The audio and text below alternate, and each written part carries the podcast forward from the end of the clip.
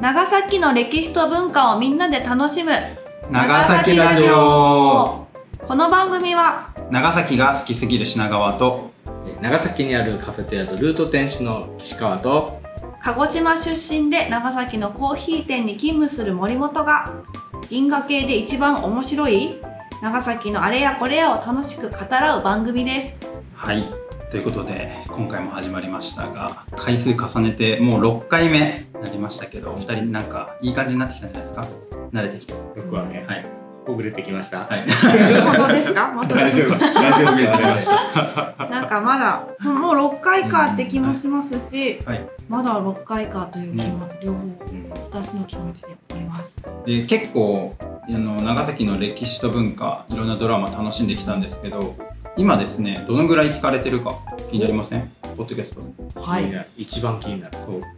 徐々にリスナーさん増えてきて、うん今ですね Spotify の方のフォロワーが80名ぐらい。おお。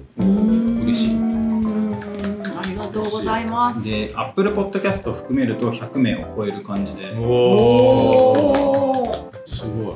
これがすごいのかすごくないのかがよく分かってないんですけど。でもちょっとずつ伸びてるのがね嬉しいなっていう感じで。100人ってことは、はい。クラスが3クラスぐらいいる。あそう考えるとすごいですね。ことですよね。はい、3クラスに体向けて。体育館にいる感じ。あもう修学旅行始まる。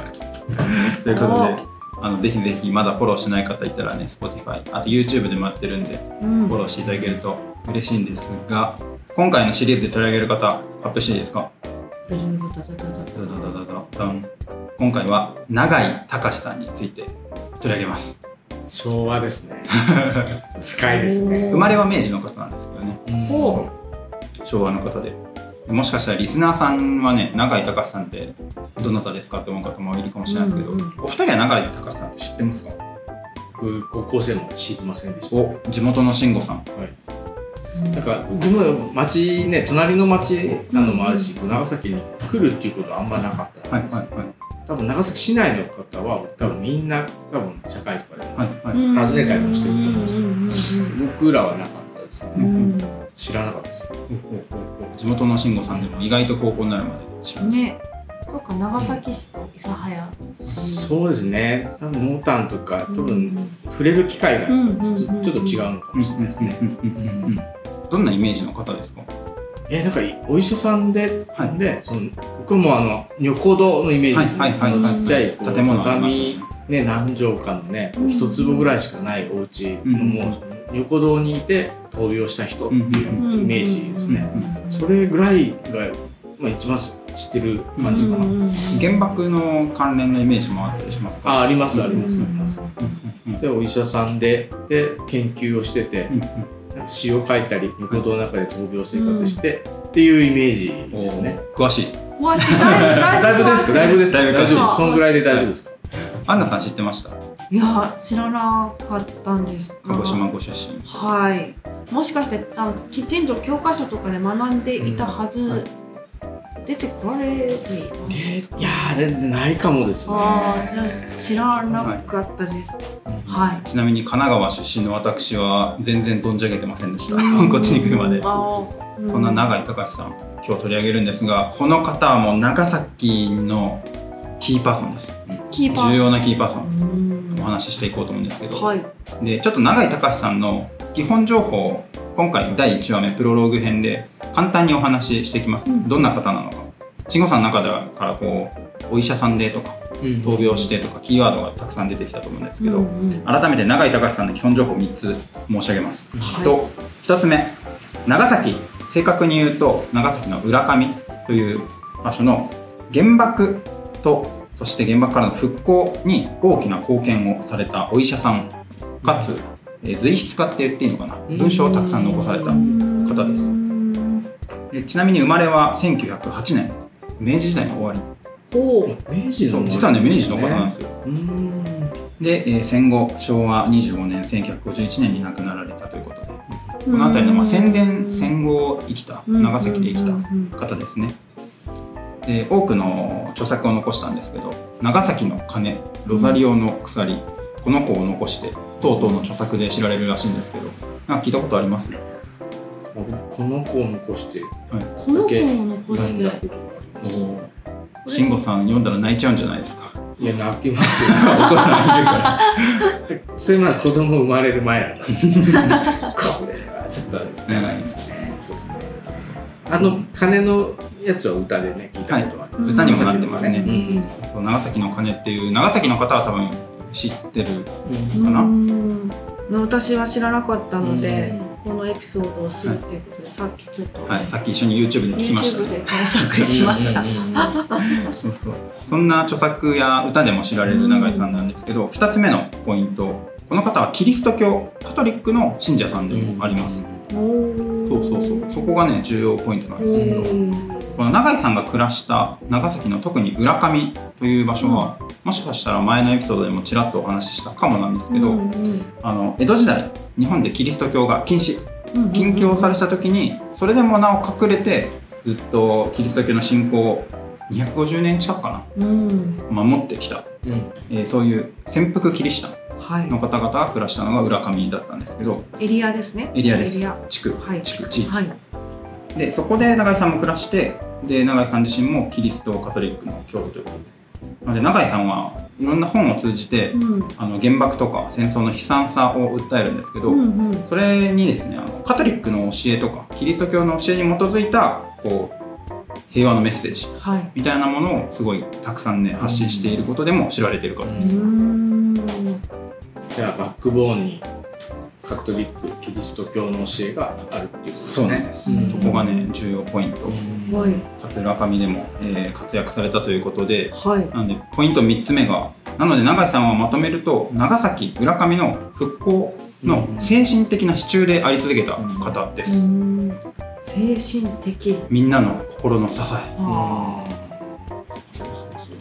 じゃあそういうこう文章を書いたりしたのがこうメッセージとして伝わって、こう長崎の人も読むし、はい。えーあれですね受け取ってこう支えてもらったっていうそうですそうねです。うん。長崎の方も読むし日本の方も読むし海外にも翻訳とかされてメッセージが届いて。へーそうかもしかしたら広島の方とかもね、うんうんうん。読んでる読んでると思います。うんうんうんうんそんなね重要な永井さんなんですけどなんで今回僕が永井さんを取り上げたいかと思ったか話いいですか、そうですよね。急になんかちょっと そうね。ちょっとやや現代寄シりの。ーボルトさんとか、はい。おけいさんとか、はい。そういう流れがありながらはいですね、そう。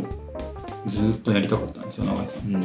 ほでなんでかっていうと、まあ、うんこれも前回の話とちょっと高島さんの話とも通じるかもしれないですけど、最近ねなんかウクライナで悲しい戦争があったり、あとは直近広島で G7、はい。ね、サミットがあって、あの平和とかあとはね、うん。核兵器のこととかうん。考える機会がもしかしたらあったかうもうん。ん。しれないんですけども、うん。身近ですよね。身近になってきた。本当に。あちなみに今収録はね2023年の何月だ5月。5月21日ですね、うんサミット終わった直後。うん。ですね。そう。なんですけど永井隆さんを知るとですねうん。長崎における平和とは何なのか、うん。あとは被爆地の長崎と広島の違いって何なのかうんみたいなところがよくわかるんじゃないかなと思ってですね、はい。はい個人的には長崎を理解するためのうん超重要キーパーソンのうん一人、ここでお二人に質問です、う。はい今の話とも通じるんですけどうんクイズというか質問なんですけど長崎に来た観光客の方はい。がほぼ100%と言っていいかな。かなり高い確率で行く場所はどこでしょうか？in 長崎日本人ですか？海外の方。あはい長崎原爆資料館で正解です。原爆関連の爆心地とか。す。うん。平和資料館とか。ようん。く行きますよね。本当に皆さん行かれますよね。ちなみに僕今日この収録の前にあの爆心地と平和資料館行ってきたんですけど。海外の方すごいたくさんいらっしゃいました、うん。うん。そうそう。たくさんいてですね。長崎にね来るこう、うん理由の一つにこうな、名前を知る理由のところがやっぱり原爆がありますよね、ちょっとありますもんね。うん。本当自分もそうそうそう自分も海外とかに行った時に、こうどっから来たみたいな東京かって聞かれたりした時も、はい長崎って言ったら知ってるんですようんね、うんうん。うん。だからそれが逆に驚きで、うん。あ知ってもらってるんだな、うんうんうん。そういうイメージ土地についたイメージ。っていうかね、うん長もう長崎という名前に、うんうん。イコールの原爆っていうのがあるんだろうなっていう、そうそうそう。長崎を構成する非常に大事な要素ですよね、そうですね。でもそれだけじゃなくて他にもたくさんあるんですけどもう一問あの質問します。はい。長崎にある世界遺産2つあるんですけど大きく2つのジャンルが。何と何でしょキキリスト教系。うお正解。この前行ったんですよ。あ偉い。大大浦天主と。あ素晴らしい。浦上天主素晴らしい。そう。キリスト教系の世界遺産とあとはあの明治維新と日本の近代化系の,、うん。あの世界遺産があるんですけど長崎に2つある世界遺産のうち1つはキリスト教系なんですよ。うん。つまりですねここまでの話をまとめると長崎の非常に重要な要素たくさんありますが中でも大きいのは原爆関係平和関係うん。とキリスト教と。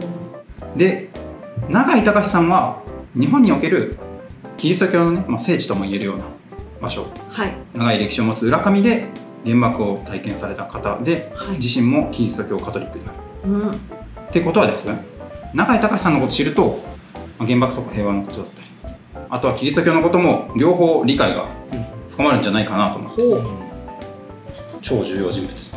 はい。なんじゃないかと思ってうん。選びました、うーん。はい。そこにねなんか一見こう関連性がないように感じるじゃないですか、原爆は原爆、はい。宗教うは宗教、ん。まあそうですね。はい。そんなは感じかなと思うんだけど、うん。そこにこうね永井さんを見るとそう。うん深く関係性があるそうそうそう。っていうことですよね。そうなんですよ。い本当だ本当だ。原爆と関係ない感じがしますキリスト教は。そう思ううんじゃないですか、うん。でもなんか無意識的によくあの怒りの広島祈りの長崎とかうんうんうんうん。聞いたりすることありますかね、ありますよね。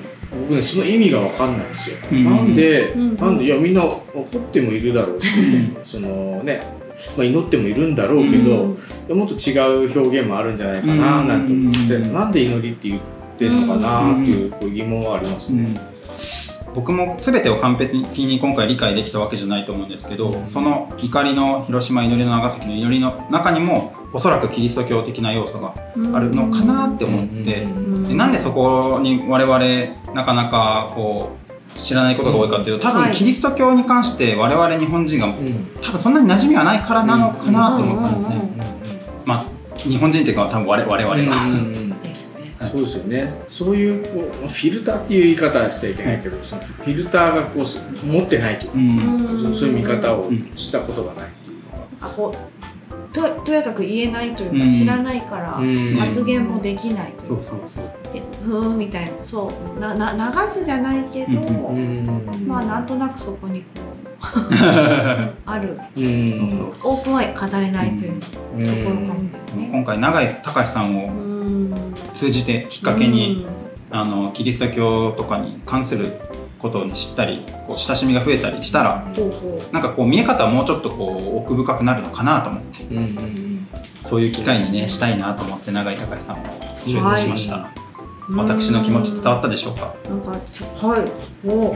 僕でも結構ちょっと挑戦な感じあいですね。や私も今同じこと言おうと思って、結構挑むなと思って。そうそうそうそうそう。すごいでも大事なことなんうでん挑みたいなと思ってですね、2023年、2023年。初夏。初夏。でもここまでの話を聞くとですねなんかあの、うんきいつものながらじの収録と違ってなんかオープニングがちょっと重たい感じになって。緊張感あります緊張感あって、はい。なんかこここまでの話聞くとんリスナーさん含め皆さんちょっと今日の話は難しいんじゃないかってこう不安になってる方もたくさんいるのかなと思うんですけどお二人大丈夫ですか？あ今ほぐしていきましょう。あほぐしていきましょうね。はい、はい。はい。ちょっとね身構えてるかもしれないですけど ただねお二人ともこれ言っておきたいのはご安心ください。永井隆さんあの人生のエピソードがあの確かにあのキリスト教とか原爆とかシリアスなね、うんあの話もあるんですけど永井隆さんの人柄と人生のエピソードはめちゃくちゃあったかくて笑えるうん。時には爆笑できるエピソードがめちゃくちゃあります。本読んでてあの腹抱えて笑いました。でねちょっと面白いエピソード先出しでいくつか紹介します。はい。なんか永井隆さんすごいえ偉いすごいなんかこうせ成人みたいなイメージあるじゃないですか、うん。素晴らしい人みたいな、うん。でもこの人めちゃくちゃ酒豪です。お。酒飲みまくる。わお酒エピソードがいっぱい残っててそうですね。あの墓地とか行くとちょっと成人的な感じで厳かな気持ちになりますけど、はい。あのそれ聞くと安心します。酒飲みすぎて道端で寝てる ね親近感。親近感湧きます。あとね冗談やモノマネで人を笑わせるのが得意らしい、必殺技はねお箱はね土壌すくい。知ってます土壌すくい？土壌すくいね。あの若い人知らないかもしれないけど。検索して。宴会芸宴的会芸と宴会芸得意はい。で、あの爆笑ノーズダチョウ倶楽部得意なやつですそうねそうそうそうそうそう ダチョウ倶楽部みたいなのもやって笑わせたりあとはね友達から面白いあだ名つけられてたりうん。ちょ本編で紹介するんですけど。おおなんかねユーモラスなねエピソードがたくさんあってうん。僕は腹を抱えて笑いながら彼の人生を序盤は見てました。そうかなんかそこ残されたものとかお墓とかからね、そういうの見るとこう成人的なそうそう。こうちょっと見上げちゃう感じがあったんですけどあもっと人間臭いそうなんですよ、うん。人間臭くてユーモラスであったかい彼の人柄も今回そのエピソードで話そうと思うのでそのあたりはね気楽に楽しんでくれたらいいなとい。いですか？ちょっと肩の力あ肩の抜抜いていていいですか？はい。彼のあの温かい人柄に触れていきましょう、はい。緊張ほぐれました？ほぐれてきました。あよかった 最初みんな顔が引きつってたからということでですね今回1話目はプロローグでお話ししたんですけど今回は6話構成です。はい。1話目プロローグ。次回は永井隆さんの生い立ち、えー幼少期から大学時代まで。うんで第3話目が永井隆の人生に大きな影響を与えた出来事のお話。で第4話目が、えー大事なね原爆とそこからの復興の話。うん。で第5話目で1回それをまとめて感想トークをうん。しようと思ってます。みんなでワイワイ。で最後6話目で浦上反歳説という何ですか？何ですか？それ。多分事件ですか？事件ですね。あとあります？耳なじみないかもしれないんですけど。も、はい。あの後で詳しくお話します。本編で。でも今回この浦上反歳説を語りたくてお二人とそしてリスナーさんと共にうん。語りたくて考えたくて裏あの永井隆だったっていうのもあってですね。はい。それを最後に話すっていう6話構成でやろうと思ってますよろしいですか？盛りだくさんですね、はい。今回も。ではい。昭和だけにちょっと緊張もしますけどね。緊張しますけど、ね、時代が近いですからね。はい、近いからより身近に感じれるかも、う。ん。でもこのストーリー聞いたら永井隆さんのことをすごい親しみ持ってあとより深いうん多面的な感じで見れるようになるとうん。僕は思ってますので。はい。よぜひよろしくお願いします。ろしくお願いします。はいよろしくお願いします